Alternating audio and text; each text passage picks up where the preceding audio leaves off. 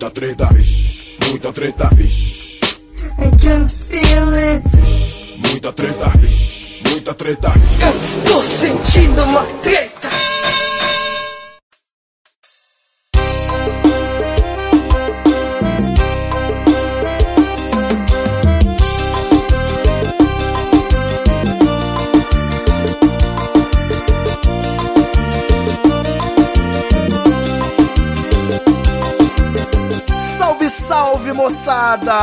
Salve, salve, rapaziada!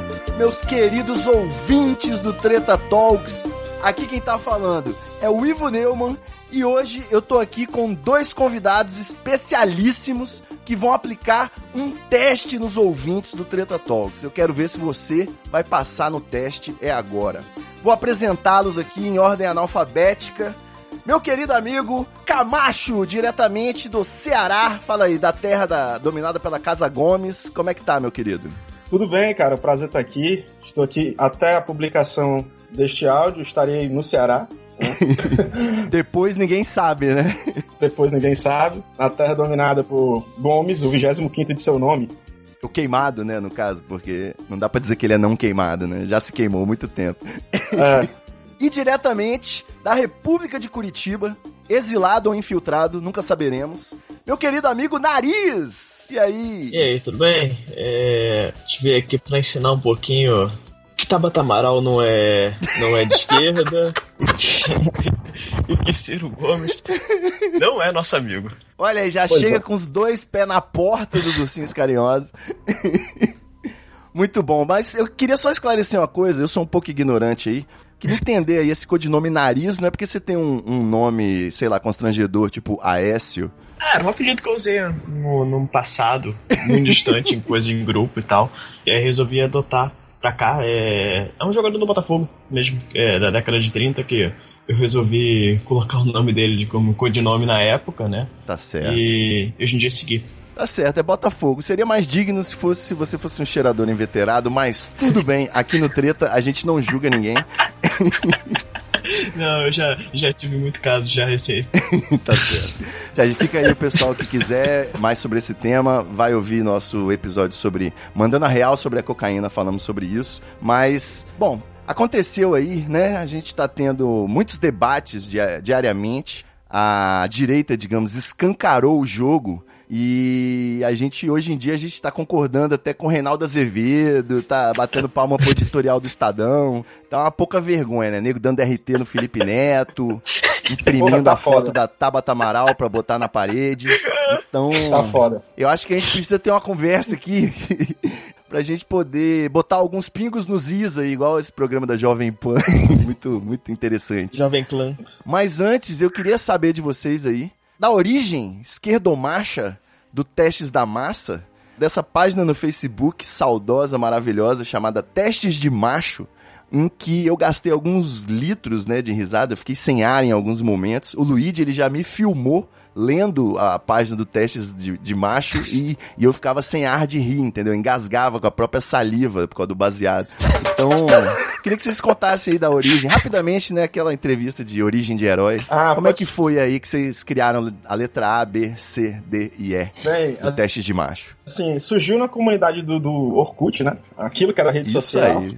Tinha aqueles e-mails antigos, né, que acabaram se proliferando aí na internet no começo dos anos 2000. Foram parar até em livrinho de piada que você encontrava em banca. E aí a gente começou a... Alguém postou isso num grupo. E o Cracudo, que é o fundador da página, Tinha que ser, né? ele começou a bolar uns testes. E aí a gente pensou, porra, vamos fazer uma página com esses testes aí. E ele foi chamando os mais talentosos, né, os ourives do retardo, para... que nós conseguíssemos fazer uma página sem muita pretensão. É tipo um Testes da Capricho do mundo sombrio, né? Do mundo invertido. Isso, totalmente. É. Aí no começo a gente fazia aquilo ali só pros amigos mesmo, né? Aí começou a se popularizar, o pessoal compartilhando. E a gente seguia aquele molde, né, do A ser o extremo, né, o cara sem noção. Que para mim é o mais sensato, na verdade, né? Mas é, hoje em dia, né, mas ali a gente começou a notar que tava vindo um público muito estranho, né, por causa do nome da página. E a gente começou a se posicionar mais ou menos ali final de 2013, se eu não me engano, 2014. E a gente começou ali a se posicionar porque tinha um pessoal assim muito reacionário curtindo a página. E eu lembro que um dos primeiros posts que a gente fez foi contra o Bolsonaro. Né? Ele fez uma fala lá ridícula na, na, sobre gays no, na Câmara. E a gente falou, pô, isso aí não é o que a gente vai tolerar. A gente não vai dar palanque pra fudido que acha que vai se representar num maluco desse tal. E aí começou o chororô, né? A página já era grande nessa, nessa época aí. E aí eu, eu, lembro que o grande, o grande ponto de virada foi no dia da eleição, no primeiro turno de 2014, que gerou até tretas assim, entre os integrantes da página. Nós eu, né, na verdade, fiz um teste lá que era a letra E, vota 45, e a definição era vota 45. E, show de bola. Foi de caralho. Sim, todo mundo da página, né? Tem gente assim de uns 4, 5 estados, e todo mundo ali tem uma formação de esquerda, mas não é exatamente uma esquerda acadêmica, embora a gente tenha aí gente que tem, já tenha mestrado, tenha gente entrando no doutorado, coisa e tal. Mas a gente é, é, não aprendeu o que é ser de esquerda na academia, a gente aprendeu o que é ser de esquerda é, morando na periferia na época do governo FHC, basicamente. exatamente, exatamente, movimento sindical. Isso. A gente aprendeu a ser de esquerda no, no ódio, né? O, o fato da gente cursar história, filosofia, o nariz cursa história, eu sou da filosofia, a gente tem até gente do direito também. É, não é muito honroso, sabe? Você não fala isso a plenos pulmões, né? é. E, tipo, na verdade, a gente deu o direcionamento da página porque a gente viu que a coisa tava começando a feder no Brasil. Foi algo meio que natural. A gente não virou de esquerda, a gente sempre foi de esquerda. O fato de todo mundo ali ser de esquerda era porque a galera frequentava os mesmos ambientes virtuais e acabou, antes mesmo da página, a gente acabou criando ali laços por conta das próprias, do próprio modo de pensar que cada um tinha, né? Foi uma coisa meio que natural. A galera fala que a gente mudou para ganhar lacre e tal. Ah, pau no cu dessa galera, bicho. Mas vocês receberam feedback, assim, de mulheres, de movimentos feministas, de que, pô, teste de marcha é meio escroto, né? Não sei. Alguns sim, cara, mas a gente não ligou muito, não. Porque, é, não, assim. porque o grande lance que acabou sendo foi justamente é, reverter o conceito da parada, né? Pegar uma coisa que era muito direcionada para a direita e subverter dentro do, da própria piada deles, né? Acabou que você lembra de teste demais, você vai lembrar da página, que é uma página esquerdopata comum no Petralha, né? Você, ninguém nem lembra mais do. Com certeza. dos testes que existiam nos e-mails, né? Mas falei, Nariz, já falei muito. É, então, existe uma questão que é o seguinte, é, eu já ouvi, eu até comentei isso no Twitter, eu já ouvi dos dois lados já, esse nosso dia. Das feministas, assim, já ouvi de um lado de reclamação mesmo, é, reclamação no sentido assim, elogios que mudaram, mudou o nome da página, né? já ouvi gente reclamando, já que mudou o nome da página, falando que era legal justamente a contradição. Teve muito caso de pessoas, não necessariamente mulheres, mulheres, homens, LGBT, que chegaram na página com uma ideia e saíram com outra, sabe? Depois que analisaram mais de perto. Com certeza. Mas é isso daí que o Camacho falou, a questão da subversão, porque por exemplo, hoje em dia a gente. A gente, por exemplo, o próprio Camacho criou o conceito do cara de terno, né? O cara de terno que chega comentando e só fala merda. Talvez há tempos atrás seria considerado um cara respeitado, sabe? Hoje em dia é considerado como bunda mole. É, é pode crer, tipo, essa ideia do cara de terno, você pega, por exemplo, não tinha aquela orgulho de ser hétero. Sim, com certeza. Quando eles queriam mostrar o macho alfa, né? Era sempre o Jason Statham de terno. Só que na nossa Sim. página, o cara que chegava com um perfil de foto de terno era esculhambado, bicho. É, e o fato é, não, só um parênteses que os símbolos que eles usavam era geralmente o Barney Stinson, né? Ah. O, o, aquele outro ator também que eu esqueci o nome dele. Do Orgulho Hétero. O, Charlie não, Sheen. É Charlie assim, Sheen. É. Charlie, Charlie Sheen que é um cara que, pô, deve ser pansexual, né? Heterosaço, até debaixo d'água, pô. É. Não, mas é interessante que assim, o... a gente sempre, desde o começo, né, a gente já tinha uma postura agressiva, sabe? No sentido de, de reagir mesmo, sabe? A gente tá apanhando, a gente vai reagir. A gente vai botar o dedo na cara, a gente vai botar o dedo na ferida sem alisar ninguém, sabe? É... Porque a gente, pô, cara, a gente é da periferia, a gente foi criado assim, né, bicho? Exato, exatamente. Eu tava vendo assim, um dos primeiros caras também que se posicionou, né, foi o PC Siqueira. Sim, E com certeza. eu tava vendo, eu tava vendo uma entrevista dele no canal do, do Galãs Feios e ele tava dizendo que perdeu muita coisa, bicho. Ele era tipo um dos maiores youtubers do mundo, a gente pode dizer ali, né, em 2013, 2014, e perdeu o contrato, perdeu seguidor, perdeu uma porrada de coisa, mas tipo, é que nem a gente também tá pouco se fudendo porque a gente vai manter Isso aí, as nossas convicções. com certeza. A gente poderia, se a gente tivesse continuado naquela pegada, ser umas cenas lamentáveis da vida, né, cara? O que é. O que a gente não ia ficar feliz com isso? Ia ser maior, na verdade. É. Tinha condição total maior. de, ser- de ter grana mesmo, sabe? Pra fechar essa, essa observação aí sobre o tema da troca de nomes, é óbvio, né? Quando a gente vai, começa a, a ler sobre esses assuntos, a conversar, você entende a importância da apropriação, né? Você apropriar o preto, o crioulo, que é um, um xingamento racista, mas botar orgulho nisso aí, sacou? Bater no peito e dar na cara dos outros. É, o viado, né? O bicha também, que foi apropriado. Só que numa dessas aí eu escrevi um textinho lá no, no meu site, aquele famoso texto sem local de fala e tal, e eu comentei, né, que a viadagem que eu observo aí, quem fica de viadagem são os héteros, né, cheio de orgulho hétero, barbinha no- na barbearia gourmet com cerveja artesanal. E, pô, meu irmão, isso é o equivalente ao que a gente chamava de viadagem nos anos 80, né? Não tem. Não faz nenhum sentido. Então eu falo que, pô, quem tá sendo macho mesmo são os viados, enquanto quem se diz macho aí tá de viadagem. Tanto que Madame Satã é letra A e. Exatamente. e vários caras aí que são padrãozinho aí são letra E. Você acha Exatamente. que a Madame Satancha chegou num bar e pediu uma IPA, cara? Nunca. Exatamente. O cara pede a margelada, né? Ou a que tiver. É, vamos aí. O que tiver. E aí eu recebi um feedback de um amigo meu, Jairo, ele falou o seguinte, que o texto ficou legal, tá, tá, tá, tá, só que essa subversão, assim, às vezes a gente tentando fazer essa brincadeira da subversão, no, no senso comum aí, no, no mainstream, a pessoa que capta aquilo bem superficialmente só vai ficar com o reforço do, do machismo, com o reforço do estereótipo, só vai absorver a parte de que macho é bom, viado é ruim, ele não vai entender a subversão. Então que no fim das contas, o testes de macho não é tão bom assim, o testes da massa é mais irado, entendeu? Nesse, É, nessa perspectiva. é, mas essa galera que, que absorveu superficialmente largou, cara. Deixou de seguir a gente. Que era o que a gente A queria. gente é underground, cara. A gente, a gente não está tranquilo com underground. A mudança do nome, né? Veio, tipo, muito por conta do, do esgotamento dessa piada da, da- apropriação, né? E Aham. também por- por- pelo fato de que o Facebook não deixava a gente criar uma página mais com, com esse nome. Basicamente, a gente botava lá criar página nova, botava o nome antigo e o Facebook automaticamente já é, barrava. Então, a Olha aí, que máscaras mudar- caindo, hein? É- não, não é nada de consciência política, isso aí foi só o Zuckerberg que obrigou vocês. Não, é. Não, aí foram as duas coisas, né, cara? Aí, tipo, ah, então a gente quer continuar sobrevivendo.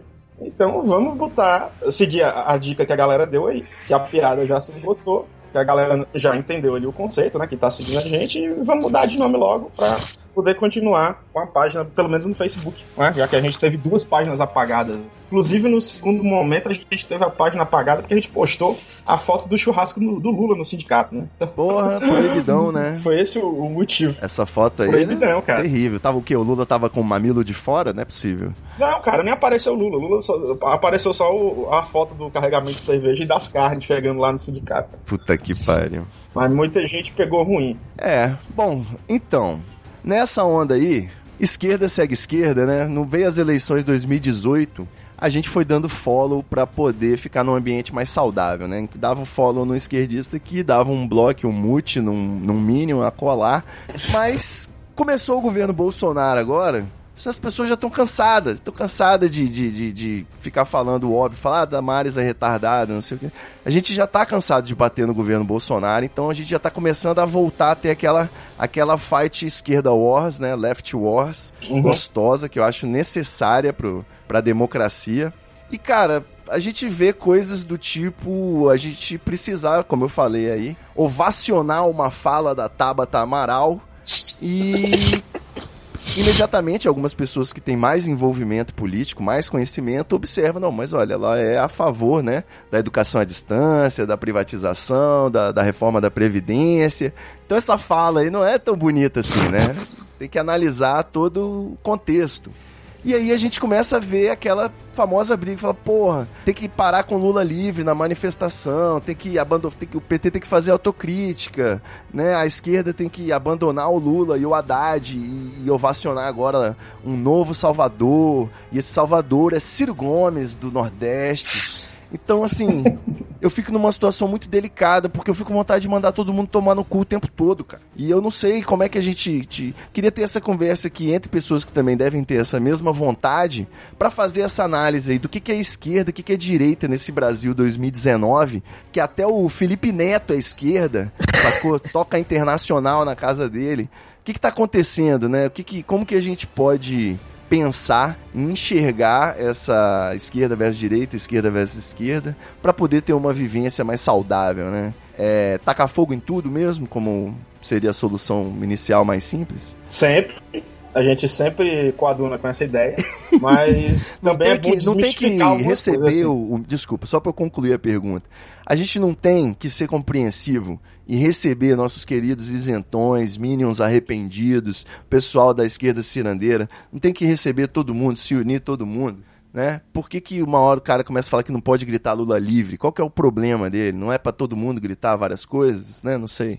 É, 2013 começou assim, né? Com essa, começou com uma reivindicação legítima e terminou totalmente despolitizada, né? E quando há despolitização, a gente já sabe que o fascismo encontra aí um vetor fortíssimo, né? Não é à toa que a gente chegou onde chegou. Exato. É complicado, cara. Assim, o, quanto ao Ciro, né? Para mim, o Ciro sempre esteve no mesmo ponto, no mesmo espectro político. Direita, centro-direita. É, com muito esforço, algumas pautas que ele defende, a gente pode dizer que é de centro-esquerda. Né? O negócio é o seguinte: ele nunca saiu, nem quando estava no, no, PSDB, ele é, é, era um direitista, né? Ele não era um Alckmin, não era um, um Tasso Gereissati. A gente pode dizer que ele estava à esquerda desses caras. Sim. Mas o negócio é que foi o seguinte: o Brasil se endireitou tanto, foi tão para a extrema direita, né? Exato. Que o Ciro aca acabou ali sendo colocado à esquerda, à esquerda dessa possível em que a gente está. Mas ele não se moveu em nenhum momento. Apesar de mudar de partido pra caralho, as coisas que ele defende atualmente são basicamente as mesmas coisas que ele defendia quando era ministro da Fazenda do governo Itamar Franco.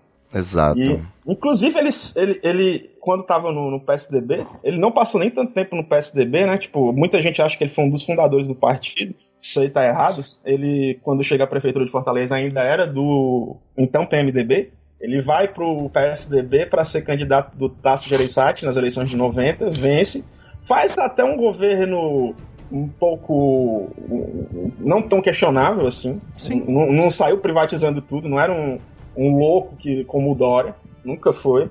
Né? Fez algumas obras de, de infraestrutura, mas é, é, aquela coisa, né? Tipo, é, até, até que ponto a gente pode dizer que o, o que o Ciro saiu do, do PSDB tá ligado? O PSDB não saiu do Ciro, né? O, ah, pelo menos o PSDB antigo, né? O PSDB Isso. ali dos anos 80, começo dos anos Vai, 90. A essência permanece. De... É, a essência permanece. E uma coisa que eu, eu penso sempre aqui é que é notório que, por exemplo, ele nunca rompeu de vez com o padrinho político dele, que é o Tasso Gereissati, né? Sim. Nunca. Porque é só a gente reparar o seguinte, desde que eles é, quebraram as oligarquias, né? E, olha, eu tenho uma crítica muito grande a quem chama o Ciro de coronel. O Ciro não é coronel, não. O Ciro é de uma família abastada. Você pegar, por exemplo, a lista de prefeito de Sobral, você vai ver que em 1890 tem um Ferreira Gomes lá, que passou alguns meses no cargo e entregou o cargo para outro Ferreira Gomes, no começo da República. Certo. Tem, são famílias ali que se misturaram em Sobral. A família Ferreira Gomes, a família Parente e a família Saboia, que é inclusive a, a, família da qual veio a primeira mulher do, do Ciro Gomes, né? A Patrícia Saboia, que ex-senadora da, da é Quase um casamento entre nobres, né? É, não, isso é um tinha negócio... que virar um Game of Thrones brasileiro. Com certeza vai ter uma série sobre isso. É, é total. Total Game of Thrones. Mas, por exemplo, o Ciro nunca foi um, um, um, grande empresário como o Tasso e não detém meios de comunicação como o Tasso detém. O, o Tasso é dono de rede de rádio, é dono, veja só, das afiliadas da Band do SBT aqui no Ceará. É, e a mulher dele é da família que é dona da afiliada da Globo. É. Então, é, é, é mais, a gente pode dizer que o, a, os Ferreira Gomes são uma oligarquia ali parasita, né? uma suboligarquia que percebeu, na época do governo Lula, que o PSDB praticamente estava se extinguindo aqui e o Tasso perdia força. Exato. Eu duvido muito que os Ferreira Gomes tivessem conseguido se manter no governo do estado do Ceará não fosse o efeito Lula lá em 2002. Que esse efeito Lula em 2002 enfraqueceu pra caramba o PSDB aqui. O PSDB aqui no Ceará praticamente inexiste. A, a, a única figura que o PSDB tem de relevante aqui no estado ainda é o Tasso É o Gereissati. Tasso, é. Assim, tirando, eu acho que só, se eu não me engano, a Paraíba. Mas tirando a Paraíba, o PSDB é fraco em todo o Nordeste, eu tô enganado. Ah, em todo o Nordeste, mas já foi bem forte. Sim. Nunca teve, por exemplo. Assim, o é, efeito bateu nos todos os estados, não foi só no Ceará, Ah. né? Não, o território Lannister começa aqui no Espírito Santo. Ah, só não na Bahia, porque na Bahia a gente sempre teve ali o PFL e o DEM, né? No- Mas aí o que eu tô pensando é o seguinte, ó, desde que os Ferreira Gomes lançaram candidatos ao governo, primeiro foi o Cid Gomes, né? Pelo PSB, o PSDB não lançou qualquer candidato decente com reais chances de vencer a eleição. As eleições, tanto as dos do Cid quanto as dos do Camilo Santana, foram muito fáceis de ser vencidas. Talvez não a primeira do, do Camilo Santana, que ele enfrentou Eunice e foi bem acirrado, né, que eram dois nomes fortes. Mas as eleições de 2006, 2010 e 2018, cara, você nem lembra quem foram os concorrentes. E aí eu fico pensando, porra, por que, é que o Tasso nunca se candidatou? Ele teria chance de ser governador, na hora que ele quisesse. Sim. Então ali tem um pacto tácito, né, em que o- o- os Ferreira Gomes lançam seus candidatos ao governo, já estão aí há, há 13 anos. A gente pode incluir o Camilo, que é do PT, mas está mais envolvido ali com, com, com a galera do PDT. Bicho, é complicado, né? Você, você tem um governador petista hoje no Ceará, mas na verdade, é- quem era para ser governador, quem era para estar ali no Palácio Iracema hoje, era a prefeita Luiziane Lins, ex-prefeita de Fortaleza. Certo. Cara, é assim, vamos lá. A Luiziane, em 2004, ela lançou candidatura à revelia do PT, do PT cearense, porque o, o- o- a ordem era apoiar o Inácio Arruda, que já havia quase vencido a eleição em 2000, e que tinha ali muito apoio dos estudantes e coisa e tal, né? Só que a Luiziane começou a campanha com 3%, foi crescendo, bateu em 22% no primeiro turno, ganhou do Moroni Torga, do DEM, e depois foi reeleita muito facilmente. Só que aí vamos lá, a Luiziane foi extremamente queimada no mandato dela, principalmente no segundo mandato. Aham. Você imagina, mulher do PT, a gente já tinha tido uma mulher que foi prefeita do PT que sofreu coisas parecidas, governando a quinta maior cidade em população do país. Tinha um programa na, na, na Globo daqui, né, na TV Verdes Mares, um quadro no, no Jornal do Meio Dia, que era o meu bairro na TV. Eu lembro disso, cara, perfeitamente. E eles faziam denúncias de coisas que estavam ocorrendo nas comunidades, né? Um buraco, alguma coisa do tipo, né? Aham. E isso era mostrado em tom de denúncia, né? Cobrando a prefeitura, né? Quando a Luiziane deixa a prefeitura e entra o Roberto Cláudio, né? Que é o indicado pelos Ferreira Gomes, esse quadro é, mudou de nome. Vira festa de inauguração, né, do negócio. Isso, exato. Exatamente. Em vez da gente mostrar o que tá de errado nos bairros, agora a gente vai atrás dos, das pessoas folclóricas, a gente vai mostrar a história do bairro. Olha essa estátua aqui, ela é a estátua do fulano de tal, que não sei o quê. Vamos mostrar o Luizinho do acordeon, toca aí pra gente. Mudou totalmente. cara. Aí no final o repórter fala: pague seu IPTU em dia. É, não, no final é basicamente alguém, eles- a galera cantando, né? Os meninos passando, fazendo o gesto da Ceará Amor, então da Leões da Tuf. tipo, cara, eu fiquei assim, ó, porra, não vão continuar naquela vibe, bicho. E aí eu, pô, isso aí era só pra fuder o mandato da Luiziane. Tipo, a mulher foi reeleita no primeiro turno, em 2008, e saiu com a desaprovação, cara. E ela não Sem foi dúvida. uma prefeita ruim. Tipo, a mulher criou um centro de lazer urbano, tem aulas de música, de artes marciais, de desenho, cursos de inglês, num bairro bastante pobre, um bairro da periferia. Esse centro se chamava Cuca Che Guevara, até um dia desses. Uhum. né? E é, é, ela brigou com a especulação imobiliária que queria pegar a praia do Pirambu, que na verdade é uma favela, que é de frente para o mar, aqui em Fortaleza, e ela construiu a Vila do Mar, e deu casa popular para essa para uma galera que morava lá e construiu uma avenida, né, que não tinha, para evitar que a especulação imobiliária que não tem mais espaço para construir na praia de Iracema e na praia do Futuro fosse para lá e gentrificasse o local. Né? Com certeza. Teve uma covardia imensa, né? Ela é do PT de Fortaleza, mas nunca coadunou com os Ferreira Gomes. Então ela foi meio que sendo escanteada pelo próprio partido, né? O PT tem essa mania de pegar essas figuras mais brigonas e meio que isolar. O candidato dela, que era o Elmano, perde a eleição para Roberto Cláudio em 2012. Ela tenta voltar em 2016, mas já sem o mesmo impacto, sem a mesma força, fica em terceiro lugar. E eu lembro, cara, muito bem assim, bicho, em 2008, 2008 foi, a candidata do PDT era a Patrícia Saboia, ex-mulher do Ciro Gomes, né? Sim. Era um programa da Patrícia Saboia dizendo que se a Luiziane fosse reeleita, ela iria ensinar os filhos das pessoas que têm é, é, nas escolas municipais o homossexualismo. Ó. ela criou o kit gay muito antes do, do Bolsonaro, tá ligado? Uma mulher à frente de seu tempo, né? Olha aí. Cara, e eu lembro que em 85, quando a Maria Luísa Fontinelli ganhou, o Tasso entrou no governo um ano depois e no final do mandato dela, pra queimar o filme dela total, de madrugada mandava espalhar lixo na cidade. A cidade tava um Puta caos realmente e a culpa foi imputada a ela. E Se o pica-pau tivesse chamado a polícia, isso não É. aconteceria. Olha o aí. PT ficou queimadaço, tanto é que só vai voltar 15 anos depois pra prefeitura, com outra mulher. E veja só quem foi eleito prefeito após a Maria Luísa. Quem? Quem? Quem? Ciro Gomes. Ciro Gomes. Oposição. Posição, né? Uma posição, uma posição assim mais branda, né? Tá. O, o Ciro, cara, assim, basicamente o, o- o José Euclides Ferreira Gomes, que era o pai do Ciro, ele era do da Aliança Renovadora Nacional. Vocês já ouviram falar nesse partido? Sim. Professor de direito, né? Dava aula de antropologia, história, sociologia. Foi formado na UFRJ, Eu inclusive. imagino a antropologia que ele devia dar, né? Devia ser Pois aquela é, antropologia evolutiva, né? É. O Ciro, ele era do movimento estudantil, né? Mas era da- de um movimento estudantil que era nem esquerda nem direita. Tipo, o Ciro era basicamente uma Tabata Amo- Amaral que nasceu em família rica.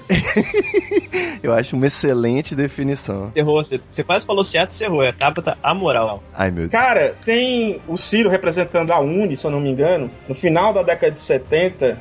Foi 79 e 80, na época da lei da anistia. Vocês podem procurar aí, digita Jornal O Povo, Ciro, militares. O Ciro foi para um encontro em que falou que a anistia deveria servir por dois lados, como de fato ela foi feita, né? Ah, a É esquerda. porque ele é isentão, pô, nem esquerda nem direita. Exato. Muito pelo contrário, igual a Tabata. Ele não chegou lá defendendo quem foi torturado. Defendeu, mas depois falou: ah, militares também foram perseguidos. Aquela coisa.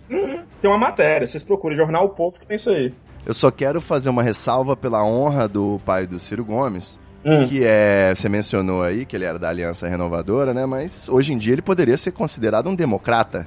Porque a Arena virou PDS, virou PFL, virou Democratas, é tipo um bandido mudando de nome o tempo todo, né? Eu sei como é porque eu também faço isso. Belíssimo exercício, cara. Partido do nosso grande opositor, grande democrata, Botafogo, né? Rodrigo Maia, pô, tá sendo. tá fazendo mais aí pela, pela oposição, pelo povo brasileiro, do que a esquerda cirandeira em alguns aspectos, né? Vou deixar essa possibilidade aqui.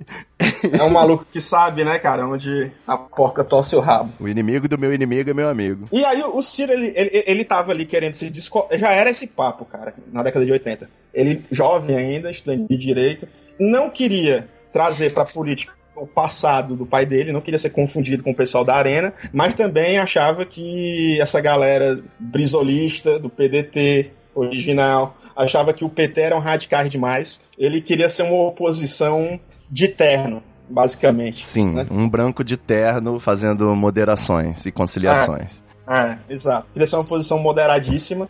E tem até uma história legal aqui, cara, que na época da faculdade de Direito, né? Tinha uma chapa de esquerda que era do João Alfredo.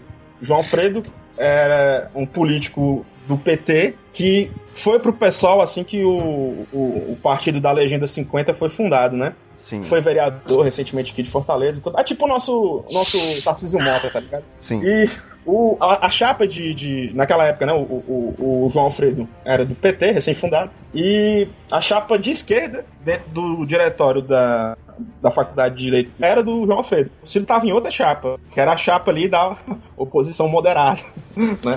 Que não somos de esquerda e nem de direita. Tem uma, um momento fofocalizando, né? Dizem que eles brigavam pela Patrícia Saboia, que também cursava direito na época. e que quem ganhou a- a- a- o amor dela foi o Ciro, mas quem ganhou o diretório foi o João Alfredo. Né? E desde então, cara, sempre teve rixa, cara, entre o Ciro e o PT aqui, aqui no Ceará, cara. Ele sempre é, é, boicotou, nunca se aliou a nenhum quadro mais radical do PT. Isso é muito maravilhoso, cara. Nosso Game of Thrones é fantástico. E ainda dá pra pensar que a capital chama Fortaleza. Perfeito. Uhum. Pois é, cara. Com essas intrigas aí amorosas. Pois é, cara. Então, e, ele, e é como eu falei lá no comecinho da minha tese, ele nunca saiu dessa posição. Porque, pô, eu tava vendo, cara, um vídeo dele ontem, bicho. Era num programa, acho que da Gazeta, que ninguém assiste, bicho. E é um vídeo recente. Ele falando do, do PT como uma organização criminosa, cara. Em 2019, o maluco tá com esse discurso, brother. Sim. Ele metendo o pau no Bolsonaro, mas dizendo que o PT criou ali um- uma casta de, de, de- de- corruptos, né? tá- e basicamente era o mesmo comentário que eu vi o Marco Antônio Villa fazer uma vez na Jovem Clã. Falei, Sim. Jovem Clã é muito Cara, bom. eu, eu fico pensando assim, porra, bicho, você ainda vai alimentar o antipetismo em 2019 e vai querer o amor da esquerda depois? Como é que é isso? Então, aqui, como âncora, né, digamos assim, dessa conversa, eu vou ter que fazer, obviamente, o advogado do diabo e dizer pra vocês que isso é uma solução estratégica. Eu não vou fazer nenhuma análise moral do, do, do Ciro Gomes. Você Isentão. falou aí que ele é o, o protagonista de uma história que eu realmente acredito que vale uma série no Netflix. E eu tô aqui pensando que, na verdade, isso é estratégico, porque a marca PT tá queimada, então a solução pra crise é a gente lançar um brand novo, entendeu? Fazer aqui um case e um brainstorm e lançar uma nova solution, né, gourmet, pra poder Pois então. vencer as eleições. E de repente, da onde vai vir isso aí, né? Tabata Amaral já tá sendo trabalhada aí logo cedo. Vamos ver o que, que vai dar. Uma nova figura. Não sei se o Ciro Gomes consegue mais, não. Eu penso o Não. Só existem duas maneiras de você conseguir eleger uma pessoa. No Brasil, nos Estados Unidos, na Europa, em qualquer lugar. Isso é uma coisa que eu tenho reparado, principalmente depois dessas eleições agora do- dos Estados Unidos agora de 2016, né? Ah, eu, eu venho pensando cada vez mais isso, e aqui no Brasil também. Tipo, é, é uma Com coisa. robôs, né? É isso que você vai dizer. É, Eu, eu dei spoiler, foi mal. Não, então, existem duas maneiras: com dinheiro ou com campanha de base. Né? Nem trabalho de base, eu não sei o nome, eu já vi que, que babaca, né? Que letra E. Eu sei que é um grassroots em inglês, mas é esse trabalho de base, trabalho de chão, sabe? Militância mesmo, indo fazer campanha na rua mesmo, sabe? Porque uma pessoa é, que acredita naquilo, ela convence muito mais do que uma pessoa que está sendo paga pra fazer aquilo, né? Sim. E o que falta, na verdade, é, é assim, você tem duas opções. O Ciro Gomes, ele não conta com a burguesia do lado dele, ponto. A burguesia não tá do lado dele. É, quem tá do lado dele é uma galera mais que acredita nele, de verdade, né? Mas a partir do momento em que ele se afasta do PT, é, no mesmo momento em que o PT começa a dar sinais, que o pessoal fala dessa grande autocrítica do PT. Pra mim, o fato do PT ter votado no, no Freixo quiçá, algumas ressalvas que não votaram em peso, algumas vão falar isso, mas para mim já é o início de uma autocrítica ah, do ponto de vista de ação, sabe, do ponto de vista prático. Sim. E, e não é só o PT que tem que fazer uma autocrítica, é a esquerda inteira. Porque, por Acho que exemplo. todo mundo pode fazer uma autocrítica todo dia antes do café, né? Cara, é saudável. Quando é que o PDT vai fazer autocrítica, cara? Quando é que o PDT vai fazer autocrítica? Porque teve Não. senador e deputado votando pelo impeachment e pelas reformas do Temer. Pois Não, não é. precisa nem ir no PDT. O PSOL, em imprensa. 2016, a imprensa que se foda. A imprensa é justamente aquele lado do dinheiro. É, mas o, o PSOL, em 2016, foi oferecido ao PSOL retirar a candidatura do Erundino em São Paulo, em troca do PT e do PCdoB tirarem da Jandira no Rio. E no final das contas a- a- ajudaria os candidatos que estavam com mais condições, que seriam o Freixo e o Haddad. É, o pessoal se recusou a fazer isso. Mas já noto já uma mudança no postura do pessoal também nesse sentido. Ah, o presidente do pessoal falando sobre, exaltando essa, essa, esse novo passo, esse novo momento da esquerda, onde você tem uma união cada vez maior. E o PCdoB tem um, um problema sério com o pessoal de base, de movimento estudantil, JS contra o movimento do pessoal, mas você já nota agora na última semana com essa questão de educação, o PCdoB percebendo, opa, a gente tem é uma questão, uma tarefa histórica, sabe? A gente não pode levar o ego dessa maneira, pelo menos as partes de cima, sabe? Já noto já o pessoal se modificando. Já existe uma conversa sobre a Manuela Dávila ter o apoio do pessoal no, na prefeitura de, de Porto Alegre. Imagina se você tiver, Manuela, tiver PSOL, PT e PCdoB juntos. O quanto que você vai ganhar, primeiro, de tempo de televisão, segundo, de base na rua, fazendo campanha, e de você não vai ter divisionismo. Mas a única forma de reunir esses três aí que eu vejo seria colocar êxtase, MDMA no bebedouro da- do- dos partidos, porque a- a qualquer primeira oportunidade de brigar, a galera cai dentro. É maravilhoso, né? Eu, eu entendo. Eu tenho um site Mas, chamado Treta, né? Mas o problema, cara, é que, tipo, não. Esse negócio de brigar acontece muito quando você tá numa. Você não tá tão fudido assim. É, quando você tá democracia, tomando né? porrada- é, é, quando você tá tomando porrada o tempo todo, o tempo todo, você não tem tempo. Isso daí vem do ócio. Pessoal, ah, tá legal, opa, não tá tão ruim assim. É, cabeça Legal, vazia, oficina do diabo. É, um vagabundo não tem bolsa, um vagabundo não vai ter universidade, um vagabundo não vai ter porra nenhuma, só sobra tempo pra pensar em bater na direita. Então, assim, aí é que força uma, uma aliança. Eu não sei quanto tempo vai durar esse negócio, mas é, eu, pelo menos, sou muito otimista nesse sentido, sabe? Se você tiver uma união PCdoB, PT, PSOL, é, PCB também, né? Vai Você dar não vai junto. precisar do PDT. Não vai precisar Uhum. do PDT. Não vai precisar do PDT, que o PDT cada vez menos tem militância. Cada vez menos tem militância. Cada vez menos? Militância de verdade. Ah, pode crer. Militância. Tô falando, falando ciromínio, não.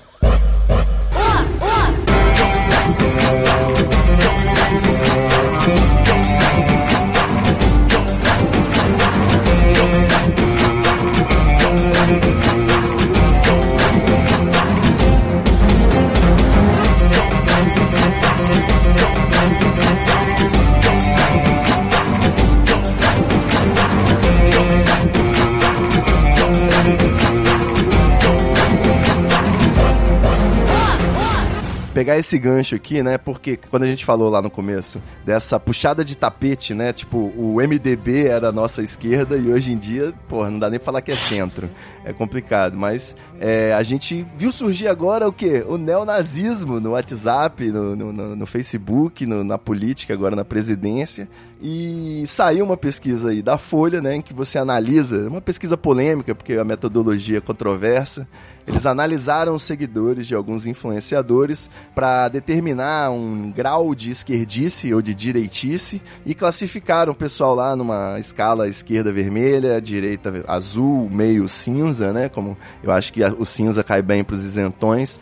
E, enfim, eu, sei lá, chego a uma sensação, analisando aquelas arrobas ali, apesar de, de a metodologia não ter nada a ver, de que fizeram simplesmente uma escala de razoabilidade, né, da esquerda para direita.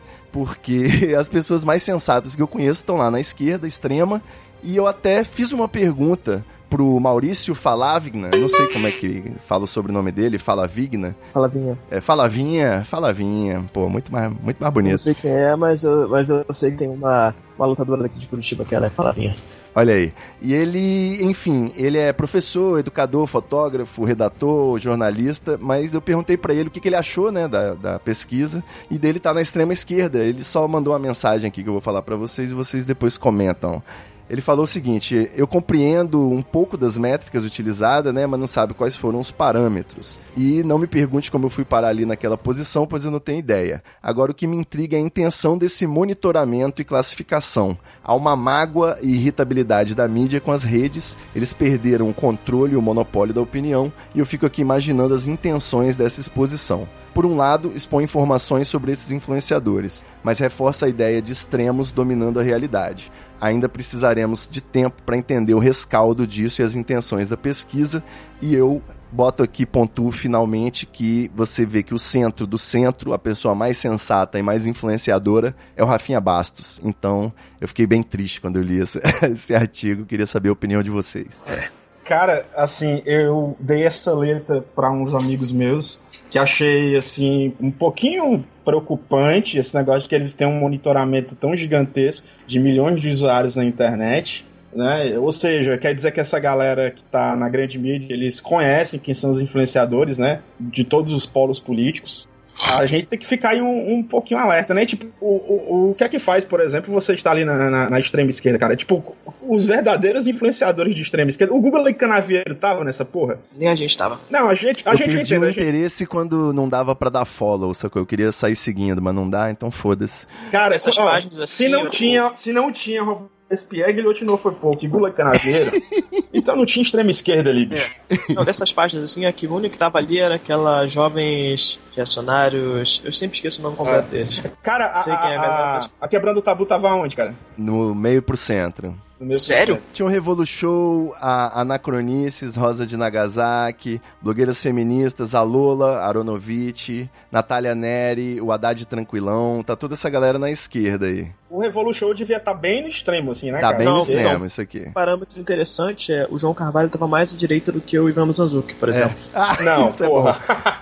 bom. O Sério. Carapanã, Haddad Debochado, Meteoro, Canal, tá todo mundo na esquerda. Aliás, aqui. beijo Carapanã. Laura Carvalho, Aécio de Papelão. Eu acho que eles colocaram assim, mais à esquerda, não só pelas opiniões, mas pelo número de seguidores, talvez também. Sim. É, um cara que, que é um pouco mais progressista, que tem milhões, milhares de seguidores, eles já foram botando mais pra esquerda, não por conta das opiniões, mas. É porque por na média você acaba tendo uns minions, né, seguidores também. Então você vai caindo pro centro. Falei o João, Sim, mas João entendo porque tem o decretos, né? Então tem gente que às vezes não segue ele pela política e tal. É, então tem que levar isso em consideração também. Ah, é verdade, é verdade. No, pô, mas no Anticast também você tem uma galera ali que, pô, tem muito liberal, muito cara de direita seguinte. Você vê nos comentários, né? Quando Tem muito cara, alguém. tem cara de direita falando, inclusive. É, exato. Tem cara de direita que fica lá bostejando na, na página. Com a gente isso não rolaria, né, Nariz? Com a gente, no mínimo, ia levar um xingamento ali. Com essa. A gente, a gente não deixa a bola quicando ali, não, mas é, é um pouquinho preocupante, cara. Eu achei assim, e talvez seja até um modo de eles reagirem, né? De saber o que, o que é que eles. é, é, ou então até mesmo de cooptar algum desses caras, né, pro, pros jornalões. Eu não duvido nada que a gente veja alguns desses é, é, influenciadores em momentos pontuais ali escrevendo uma coluna no Estadão ou na Folha. É, eu tava esperando uma crítica mais veemente de vocês pra eu poder mandar um faz melhor, né? Fazer um- uma lista de letra A, letra B, letra C, D e E dos influenciadores. Ia ser divertido também. A gente fez, pô. Ah, fiz, gente fez. Porra, Pô, É, fiz no Twitter foi. agora na, na quinta-feira, eu acho. É, eu coloquei a letra A foi o Rui Costa Pimenta, letra B foi o ah Jorge não, Manuel. não, lógico, essa daí Letra eu até dei. Fernandes. Ah, então, porra, então a letra gente fez, D cara. foi quem? Cara, a letra D Foi foi Pirula, Pirula. Pirula. Pirula, tadinho. ruim, né? Grande amigo do Ivo. Pô, eu dei uma gastada nele, mas é porque eu gosto muito dele, só que eu, eu fico vendo ele falando umas merda igual o Luigi. Ou dá vontade de abraçar, igual o Clinch no box, sabe? Dá vontade de abraçar pro cara ficar quieto. Vem cá, me dá um abraço. Para de bostejar, pelo amor de Deus. Mas enfim, é uma necessidade, é assim, é uma necessidade científica do cientificão que vira o isentão, né? Que é justificar que ele não tem um viés. Então, olha só, eu tô aqui que eu acho que o corte na educação é ruim. Mas, porra, o corte do PT foi ruim também, gente. Vocês têm que entender. E, cara, o corte do PT Então. faz 10 anos, mano. Faz 5 anos. Então, vamos conversar sobre esse corte de agora, de repente? Vamos né, focar aqui? É, mas o erro da galera é achar que, tipo, por exemplo, Marx ele fazia um trabalho pra esquerda. Não, ele fazia um trabalho científico. Se aquilo que ele, tipo, ele descobriu quando tava estudando era que o lado esquerdo era o certo, acontece. Embasa um Mas, tipo, movimento, ele né? fez sim. Tipo, Acontece fez muito isso. comigo, cara. Fez Acontece isso. muito comigo isso aí. Descobri que o lado certo é o lado da esquerda. É, tipo, o tempo todo, né? Basicamente, isso foi ao longo da minha vida. o pessoal acha que a gente teve, chegou um professor de história e influenciou a gente. Não, a gente pegou, foi sentar, estudar, ler, quando a gente viu, opa, peraí, isso aqui Não. tá errado. Na real, a gente é o professor, né, bicho? É, é. E aí a gente pode falar depois da Tabata Amaral, né? Falando sobre o professor. Cara, que uma coisa assim, né, na época do, do- que ela deu aquela prensa no, no Vélez, né? Uhum. Só pra tirar uma onda aqui, né? Que foi que a gente conseguiu. A gente conheceu um cara, conseguiu um cara pior do que o, do que o, do que o Vélez. Não, porque. É, mas eu não, eu não esperava nada diferente, né? Esperava o quê? Botar o Jean Willis no ministério? É. Saudades velhos. É, cara, tipo, é uma coisa que o, o professor, o Alexandre Vasilenskas, né, que é do PCB, ele, ele falou no dia assim, tipo, é muita carência da, da, da esquerda achar que a, a Tabata Amaral mandou bem cobrando metas de um governo que a gente sabe que tem um projeto de destruir qualquer serviço público. Você vou cobrar meta. A gente tá, ela tá praticamente dizendo, por favor, ministro, demonstre o seu projeto e vá adiante, governe. Não, ela pediu pra ele renunciar, pô. Eu acho que você tá fazendo igual a Ana Júlia do Los Hermanos. A música é boa, mas a gente que gastou demais. E os fãs são terríveis. Não, é, é tipo assim, foi legal a invertida dela, assim como todo dia quase eu dou um RT no Felipe Neto. Vocês me desculpem aí, vocês que me seguem e não me mutam, mas acontece. Ah, então é tu, né, cara? É, sou eu, Porra. foi mal. Felipe Neto na TL, quem foi, né? Quebrando o tabu de novo, não. Tô ligado. Mas é assim, eu acho legal. Eu acho legal porque é uma oportunidade de ficar mostrando, ah lá, até esses idiotas agora estão aí. Estão sofrendo igual a gente, com o coração apertado todo dia, né? Então eu acho legal. Mas tem que parar com a louvação e acho muito bem-vindo, né? As observações até da Sabrina, Sabrina Fernandes que pontuou. Acho muito interessante fazer a, a crítica também, além da autocrítica, né? É, então, eu, eu acho o seguinte, eu comparo. São duas, só duas coisas que eu ia falar. Primeiro, eu comparo muito esse negócio que você falou de é, a gente tá desesperado, qualquer coisa tá bom. Tem um, um jornalista esportivo que ele era da SPN, agora ele tá no cartão verde, eu esqueci o nome dele. E Botafoguense ele, né? E ele comentando assim que. Foi em algum, alguma época que o Botafogo tava bem, né? Ele falou: ah, a torcida do Botafogo é tão carente, mas tão carente. Pô, o cara é velho, hein? Sim. Não, ele é velho mesmo. Não tava bem. Vai tomar no teu cu. É, mas é, é, Não, foi naqueles voos de galinha que o Botafogo faz, né? E aí ele falou: a torcida é tão carente, é tão carente que qualquer coisa. Até o O Felipe pessoal Neto. acha que vai ser campeão mundial. É, o pessoal acha que ser É. campeão mundial. Tipo o Diego Souza, né, cara? Chegando ali no Não, carro de isso, não, bombeiro. não, isso, eu sempre soube que ia dar merda. Eu, eu sempre avisei que dar merda, mas enfim, esse Bolsonaro filha da puta. Mas é. O, mas a outro ponto que eu queria falar é o seguinte: eu tô tentando me formar, né? Em licenciatura, o Camacho é professor, a Teste tem outros professores também. E assim, é, eu, pelo menos particularmente, não conheço. Eu conheço vários professores do meu círculo de amizade. É, não conheço um que tenha pego, olhado as propostas da Tabata Amaral, ou um pesquisador que acompanha, alguma, alguma pessoa, olhando e falando, pô, maneiras as propostas dela. Ela não ouviu o pessoal da educação. Ela Cara, ouviu pessoal do, do empresariado. Ela não ouviu a Cara, educação. Por que eu vou apoiar essa Bicho, mulher? ela é um Cristóvão Buarque millennial com Uhum. menos conteúdo, bicho. Porque não adianta você chegar e ficar batendo a, a importante educação, a importante educação. Sim, agora eu queria perguntar pra ela, e quais são suas metas, seu projeto? É, todo mundo sabe que educação é importante, pô. Todo mundo sabe. né? Inclusive, eu apoio, só fazendo uma sugestão, a Priscila Silva, Priscila com Y, ela fez alguns, algumas threads interessantes sobre analisando a proposta da Tabata Moral é, para educação e apontando os erros. Achei bem interessante, assim, acho que vale a pena o pessoal ir lá dar uma olhada. Eu acho que eu até cheguei a retweetar, mas a gente twitta tanto que isso se perdeu. É, cara, tipo, o problema, cara, não, tipo, não é ela ter ganhado bolsa do, do Lema, nem nada disso. É, um negócio. É sim. Não, não, é porque se você pegar. Se, calma, se você pegar isoladamente e ela chegasse lá e dissesse que é, é- é de esquerda e não falasse que não é de esquerda e nem de direita, né? Que ela foi no conversa com o Bial e mandou essa, né? Talvez o programa seja de madrugada, as pessoas não tenham visto, mas a gente se lembra. Nem machista, nem feminista. Eu sou humanista, porra. Isso, é, é porra. O, o grande problema talvez não é esse, cara, ela ter recebido bolsa. Muita gente recebe bolsa, cara, dessas instituições e, e não fica com esse discurso. O problema é que ela, além da bolsa, está ali inserida em grupos como Renova BR, como. Pô, esqueci o nome do outro lá, cara. Acredito, né? Acredito, que é a galera que tá com o Luciano Huck, que é uma galera que tem deputado do Novo, PSL Gourmet, né? Partido Novo. é, tipo, vou fazer uma ponderação aqui, ó. Tem gente no, no PSOL e no PT que também tá ali pairando com esses laços aí, né? Mas não tão veementemente ao ponto de você estar num instituto, num movimento com pessoas do novo, do DEM, e dizer que o MBL é o nosso irmão equivocado. Tem uma coisa Qual é, meu irmão? Uma coisa que eu noto que muito, e isso é muito recorrente, o pessoal falando assim, é, Tabata Amaral não é de esquerda suficiente pra teste de macho. Bicho, a Tabata é. Amaral nunca, nunca falou que é de esquerda. Não sou eu que tô falando que ela não é de esquerda. É a própria. Exato. Ela fala, não sou de esquerda. E o pessoal fala, mas ela não é de esquerda suficiente pra você. Não, ela não é. Ela falou, tô usando as palavras dela. Eu não tô falando por ela, não tô passando por cima do discurso. Eu estou citando a deputada. Então, assim, não tem como dizer que ela não é esquerda o suficiente porque a gente é chato. Ela não é de esquerda o suficiente porque ela falou que não é esquerda e ponto, bicho. Sabe?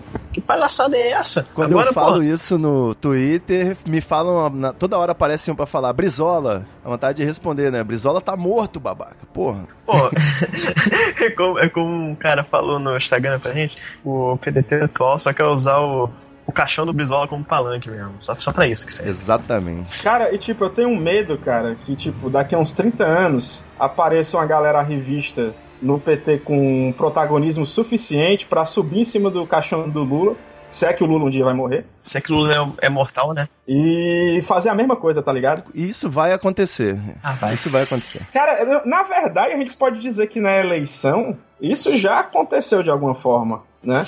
Aham. Porque quem tá, tá coordenando o PT hoje, bicho, é uma galera de São Paulo, né? Que é o PT jurídico, que não tem voto. Aliás, São Paulo tem que acabar. Não tem voto e tá mandando no PT e, meio que, tipo, isola o Lula mesmo. A, gente fala em Lula livre, mas calma, assim, não tanto também. A gente chama a Bela Gil qualquer merda. Faz. É, eu queria criar um partido chamado Prioridades. Eu acho que seria interessante a gente pensar centralmente em eleger prioridades, né? Lula livre tem que estar ali, mas a gente também tem os outros negocinhos urgentes, incêndios pra pagar, eu diria. É, cara, porque o, o, Nari sabe, né, cara, que eu sou muito puto, né, com, com o partido desde que deram aquela dica. Por favor, Lula.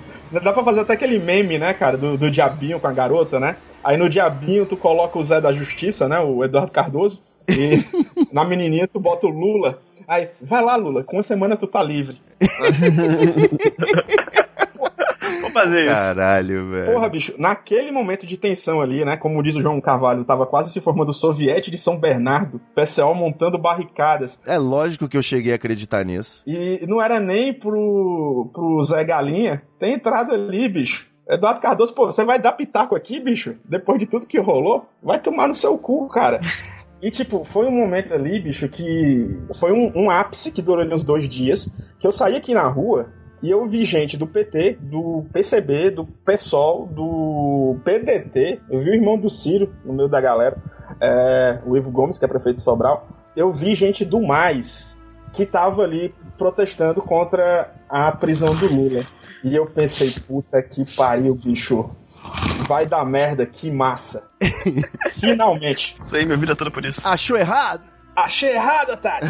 Aí tava todo mundo apreensivo, a galera entrando nos bares pra ver na televisão o que tava rolando. Não era pra fazer festa, era pra ver na televisão o que tava rolando. E aí saiu aquela notícia de que a PF tinha desistido de prender o Lula no dia. E aí foi uma comemoração do caralho, todo mundo cantando Lula lá, independente do partido, e cerveja truando, porra, porra, ganhamos o dia e tal. E amanhã a gente vai voltar aqui e vamos defender o Lula, caralho. E eu pensando, puta que pariu, qual a embaixada o Lula vai? Tá É. Com certeza. Quando ele se, se entregou, bicho, aquilo ali, ó, foi um caldo, como a gente chama aqui no Ceará, que desunerou, tá ligado? Tinha um caldo ali bem quente, pronto pra ser servido, uma treta que talvez a gente nunca tivesse visto na história do Brasil e arrefeceu de um modo assim deprimente, cara. É verdade. Ele Porque deu uma Ned a galera- falando aqui de Game of Thrones, mas enfim. Desculpa. Eu não assisto, cara. Desculpa, eu não de resisto. novela em inglês, Eu cara. não resisto. aí eu, aí eu, Novela em inglês eu Aí não eu- gosto. E aí eu fico pensando, cara, como a eleição poderia ter sido influenciada pelo Lula ele não embaixada, tá ligado? Com A- certeza. A, eleição, a gente sabe que teve muita. As redes sociais tiveram muita importância. Então tu imagina o Lula na embaixada, pode pode ser em Moscou, ou, ou- ou em Havana, ou em La Paz, ou em Caracas, sei lá, gravando videozinho todo dia, cara. Gravando videozinho, ligando pro Sérgio Moro, perguntando se tem um carro cor de gelo. Pô, não tem não, Lula, é que ele derreteu, seu otário. Vem aqui, vem aqui me pegar, seu filho da puta. Bicho, Perfeito. isso aí teria um potencial de. é, seria o, o- a nossa. A nossa. O nosso lado nas redes sociais pra poder combater as fake news, cara. Essa é a meca do, da esquerda brasileira, né? É cara? louco, cara. A gente ia ter o Lula podendo falar todo dia. Foda-se que não ia poder aparecer na campanha, mas uh, o STF não ia poder barrar as redes sociais, não ia poder barrar a internet. A gente compartilhando o vídeo no zap do Lula falando e tal. Bicho, não. O Haddad poderia até perder do mesmo jeito, mas ele perderia ali de um jeito mais próximo e no primeiro turno o Bolsonaro não ia chegar aos 46%, cara. Eu quero acreditar nisso. I É, want to não, eu, eu já me retirei desse debate. Eu tô aqui de olho no futuro. Eu acho que a extrema direita no poder, ela é importante pra gente justamente não ter aquele ócio que faz a gente brigar. E eu queria encerrar aqui o, o episódio com uma última reflexão, né, sobre tudo isso que a gente falou. É, eu sou, eu não tenho partido político. Aqui minha família é toda do pseudo B, mas é, eu gosto muito, né? Tenho uma, uma afeição o, o que que acontece? Quando eu cheguei na faculdade, eu me vi numa outra realidade, como a gente estava falando aí, que dava pra gente brigar à vontade, porque a esquerda que mandava ali naquele território, né? Então eu já me vi em, em brigas aí da JS com a juventude do PT, disputando o, DCE, e, e foi emocionante e tudo mais, né? É, mas eu via, né, que de longe, né, lá em outros lugares a gente tinha outros inimigos, né? Então tava na hora de fazer tipo o universo Marvel aí, a união do, do todo mundo que se odeia para tentar derrotar o Thanos. Mas chegou o MBL e explica, mostra pra gente que o Thanos era de esquerda. Eu fico muito confuso. Então sobre, sobre sectarismo e fogo amigo, e sobre essa ciranda aí, por exemplo, o centro já tá todo mundo mudando de nome, os partidos agora tem palavras, solidariedade, rede, vai tomar no cu, vários partidos. Avante! assim. A direita também precisa ficar mudando toda hora. Não era a hora aí do, do- da esquerda começar a, a ter outros nomes ou não? É nada a ver, a gente precisa simplesmente é fazer um blocão pra poder resistir. Como é que é isso aí? Eu acho que. Blocão, cara. Mudar de nome é exatamente o que eles querem. É extinguir qualquer traço vermelhinho que exista, cara. Tipo, eu tava vendo aqui a- a- o cartaz do Haddad na, lá no- na Cinelândia, no Rio. Verde e amarelo, né? É, tudo, pô, não tem um traço de vermelho, pô. Que cor é a cor do teu partido, seu filho da puta? Então, é uma coisa, cara, que eles querem exatamente é extinguir qualquer traço estético de- da, da esquerda. A gente não pode cair nessa. nessa... A gente tem que ir pra. Vai ter manifestação agora dia 15, né? Não sei se o episódio vai ao ar até o dia 15. E a gente não pode cair de novo nessa, nessa ideia de ir pra uma manifestação asséptica. Com certeza. A É, galera eu, quer eu o tava quê? lá na A Paulista, em- desculpa, eu tava lá na Paulista em 2013, rapaz. Eu levei até uma bandeira do Brasil, porque eu sou um idiota. E aí eu vi o nego começar a falar, ei, Dilma, vai tomar no cu, não sei o que. Eu vi a pauta ser sequestrada ao vivo lá na Paulista. Foi Pois Foi é, foda. cara. Ou seja, aí fica a galera É dizendo. sua. exato. Eu devia ter ido com a minha camisa do Salgueiro, vermelhinha. É, vale camisa do Salgueiro, vale Lula livre, vale holograma do Brizola, vale tudo, bicho. Tem que ter uma participação. O, o que garante um mínimo de democracia, a gente sabe que a democracia burguesa liberal é uma merda, mas o que garante que ela não degringole mais ainda é a atividade dos partidos políticos e movimentos sociais. Você tem que ter boné do MST, camisa da CUT, camisa Lula Força livre. sindical não. bicho, você tá numa manifestação. Sacanagem. Não, força sindical não. Você tá numa manifestação, cara. Você não tá na gravação de chamada da Globo no final de ano, que aí vai todo mundo de branco. Hoje a festa é sua, hoje a festa é Exatamente. Não é um passeio de domingo com a camisa da seleção, né? Pelo amor de Deus. É, cara, não, não é passeio ali, bicho. Vá, vá do jeito que você quiser ir, cara. Encontre os seus, Não, não, se não. meta lá no meio da galera. É, Da não maneira tem- que você achar que melhor representa a sua posição política. Fumando maconha. que é basicamente estar puto. Mesmo que você seja é, de centro-esquerda, ou até mesmo de centro, e esteja puto aí com os cortes na, na educação, cara, é, não tenha medo de se misturar com a galera da esquerda, bicho. A gente tem goró, pão com mortadela, e se você for assaltado, a gente te arruma um bilhete único, bicho, pra voltar pra casa. A gente é legal. É, se uma rádio fem for te atacar, vai ter um esquerdomacho pra te defender. É, é um microcosmos, eu acho Vai saudável. ter um jiu-jiteiro da CUT. Mas é foda, tá? Porque quando eu entrava nesses DCE aí, esquerdaça, esquerda cirandeira, tava sempre alguém tocando violão, fazendo um sarau, e meu negócio é votar na Assembleia rapidinho e ir embora, tá? Sinceramente. A gente, a gente mais, adiante, mais adiante vai, vai, vai fazer um, um, podcast sobre isso. É, cara, então não deixemos que a pauta seja sequestrada, cara. O momento agora é aproveitar essa, esse status aí que a galera tá bem puta com o Entral. Mas e- a garotada na rua, né? É assim que começa. Daqui a pouco vem uns caminhoneiros, os evangélicos já estão também fazendo um, um desembarque, né? Uhum. É, pois é, né? É, cara, eu, eu, tô, eu tô na expectativa de ver o que é que o Ciro Gomes fala sobre essas manifestações, cara. É, é verdade. Pela expectativa de ver o Sérgio Moro saindo do governo. Eu quero saber, porque quando teve aqui no Ceará, o pessoal da, da UVA, o Vale do Acaraú, né, Universidade Pública, que é lá em Sobral, pessoal, os professores fizeram greve e foram reclamar que não estava tendo aumento há um tempo. O Ciro chegou na, na frente de um cara que tava lá, rasgou o cartaz dele e chamou ele de vagabundo. Pois é. Tá? Isso aí é uma coisa que não dá pra defender o Ciro. Eu vi muita. A gente. Eu, eu, inclusive, deixei isso passar na época da eleição, porque era um momento ali crítico. Mas hoje em dia a gente pode dizer que é uma coisa que não dá pra contemporizar. É o DNA tucano, né? Se apresentando. Não pode chamar de coronel, mas pode chamar de tucano, que é muito mais ofensivo. Pode, pode. e eu vi gente contemporizando isso e eu realmente fico muito puto como professor de ter gente que esquerda que acha, ah não, foi só um rompante dele. Porra, isso é complicado, bicho. Isso é complicado. Quem gostaria de fazer isso também não tem coragem é o senhor Jair Bolsonaro. De chegar na frente de um professor, rasgar um cartaz e chamar ele de vagabundo. Mas é, o, a bolsa de cocô não vai deixar ele fazer isso. E outra coisa também chamada cagaça, porque a gente tem o presidente mais frouxo da história do país. Uhum. É, e vamos, vamos entender o momento e as bases entenderem o momento que, que é um momento de união. Quem quiser unir, que chegue. É, o negócio é, é, deixar todo mundo chegar, formar blocão mesmo, é, blocão, bloquinho. É, nem todo mundo vai pegar essa referência, mas enfim. E é isso.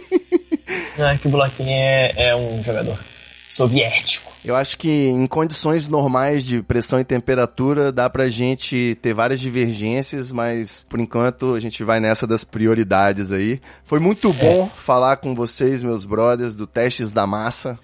A gente pode fazer uma repetição, vamos ver se o podcasts volta, né? Porque tá foda aí, tô sabendo vai também. Voltar, vai voltar, vai voltar. Quando eu tiver mais condição, porque minha vida pessoal tá meio cagada ultimamente, mas eu vou, vou, vou chegar junto sim. Mas é isso, segue a gente lá na, no Instagram, a gente tá bombando agora o Instagram mais, tá fazendo conteúdo direto, que a gente não tava fazendo antes, né? Testes da Massa, tudo junto. No Twitter, Testes Underline da Massa no Facebook é Teste da Massa também. E eu vou botar os links todos aí no, no post desse episódio pra galera. A gente tem um site que é o testedamassa.com, uh, www.testedamassa.com, que tá desativado também. Tá desativado não, tá sem atualização. Atualização. É, por conta desses problemas pessoais e tudo mais mas que tem tudo para bombar bastante. Tem gente boa chegando junto. Fazer uma loja online de camisetas, olha aí, estamos precisando. Futuramente é, é, é, uma vontade, mas então e também queremos um, um, colaborador. Você conhecer alguém que, que faça essa terceirização das camisas, porque seria bem interessante também. Com certeza. É... terceirização, hein? Olha, Olha aí. Só, hipocrisia. Você é um comunista Não, alguém... de iPhone, rapaz. Caraca. A gente tá com várias. Ah. Eu, tô com várias ideias de camisa, mas, tipo, é foda fazer essa parte logística porque não, não tenho tempo. Cara, só pra concluir, assim, uma coisinha final, assim, não é que eu odeio o Ciro Gomes, bicho, é porque eu me sinto traído, porque quando eu vejo a palestra dele e eu lembro como ele governa, o que o grupo, o grupo dele significa aqui no estado, eu não encontro convergência, tá ligado? Aí Exatamente. Eu, é meio, ele é meio que o John Mayer, tá ligado? O John Mayer que é um puta guitarrista e só faz baladinha, cara. É Fala difícil. muito e não faz nada, né? Fala muito e não faz nada, é foda. É, a última coisa, cara, que me ocorreu aqui agora, que a gente falou tanto sobre essa questão da conciliação ou, da, ou de uma oposição de verdade, e eu fico pensando, bicho, liberal, né, gosta de, de liberdade, gosta de lucro, o, o, conciliador, né, gosta de que as coisas não sejam radicais, gosta de um centro. E aí, quando eu ouço um podcast tipo Anticast, que é um dos que eu mais gosto de política, eu fico pensando, pô, o Mizanzuki, se ele é conciliador, ele não devia pagar um pau pro Lula, né? Que é o maior conciliador da história desse país. Nunca antes na história desse país. É. Eu, vou evitar, eu vou evitar fazer comentários, porque eu tenho minhas críticas, mas eu não acho que é momento de divisionismo. É, Aê, garoto! Mas assim, é, Óbvio, assim, o que se eu puder fazer uma crítica nesse sentido é, eu acho que tem que ter mais preto, acho que tem que ter mais nordestino. É isso. É, não acho que ele vai ouvir, mas, assim, é uma crítica construtiva mesmo, de um programa que eu acho que traz muita coisa legal mesmo, sabe? Eu falo, às vezes, eu, eu no ciclo de amigos, eu falo, até fico bravo com podcast, mas, cara, eu tava ouvindo agora o, o que saiu agora sobre a questão indígena, muito legal, muito legal mesmo, sabe? É, não é todo o podcast que eu ouço, mas tem alguns muito bons, trazem coisas muito legais, mas eu acho que falta mais preto e mais nordestino ponto, sabe? Eu acho que eu não consigo me ver. E falta aqui no Treta também, olha aí, a autocrítica, sacou? Falta aqui no Treta agora, também. Agora tem, tem o nosso querido aqui, o nosso querido Camacho. A minha foto de, de Skype, por sinal, é em Fortaleza também. Olha aí, Fortaleza. É. é a Porto Real brasileira. Exatamente. Lembrando sempre que agora você pode assinar o Treta Talks no PicPay.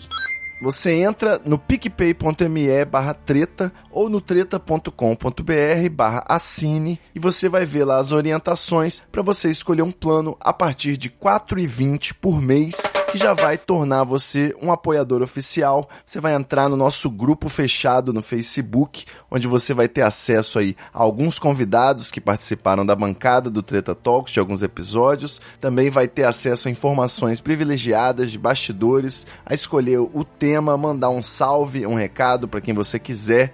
Isso tudo colaborando com o Treta Talks. O PicPay é um aplicativo que você faz pagamentos através dele, né? Quase todo dia aí tem uma promoção, cashback, um troquinho que você ganha fazendo um pagamento, pagando um boleto, alguma coisa assim. Então aproveita esse troco, esse cashback e deposita lá, apoia um podcast que você ouve, o conteúdo que você quer bancar.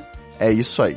Valeu, meus queridos amigos. Valeu, meus queridos ouvintes. A gente fica por aqui. Valeu. E até o próximo episódio do Treta Talks e do Podtestes. Vamos acompanhar aí o Testes da Massa e a Revolução. É isso aí, é nóis. Valeu. É nóis.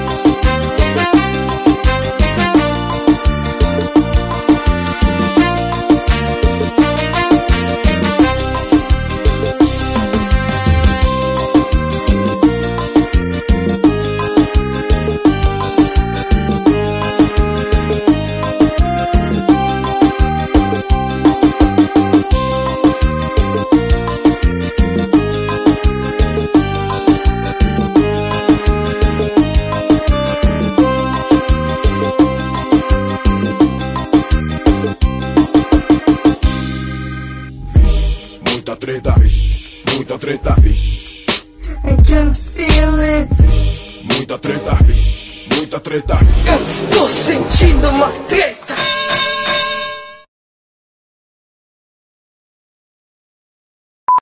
Inclusive, eu acho que o Aécio tinha que ser o presidente nacional da Cocabras, a empresa brasileira de cocaína. Pô, essa empresa já existe, né? O negócio é que não tá. Só não paga imposto, né, mano? Só não paga imposto.